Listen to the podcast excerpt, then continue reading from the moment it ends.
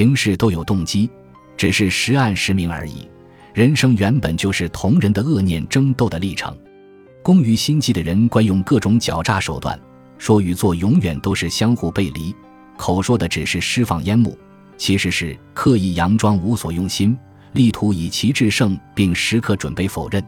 先是抛出一种说辞，以期确保不被对手注意，随后又立即加以反驳，让人始料不及，并从而博得先机。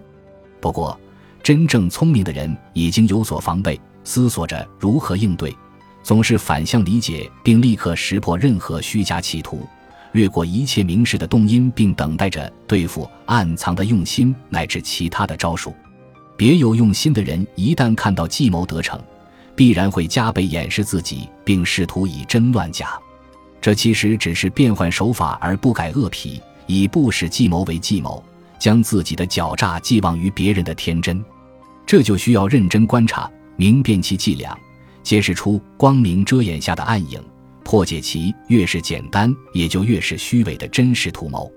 皮童就是这样以其热忱来对付阿波罗耀眼光辉的纯真的。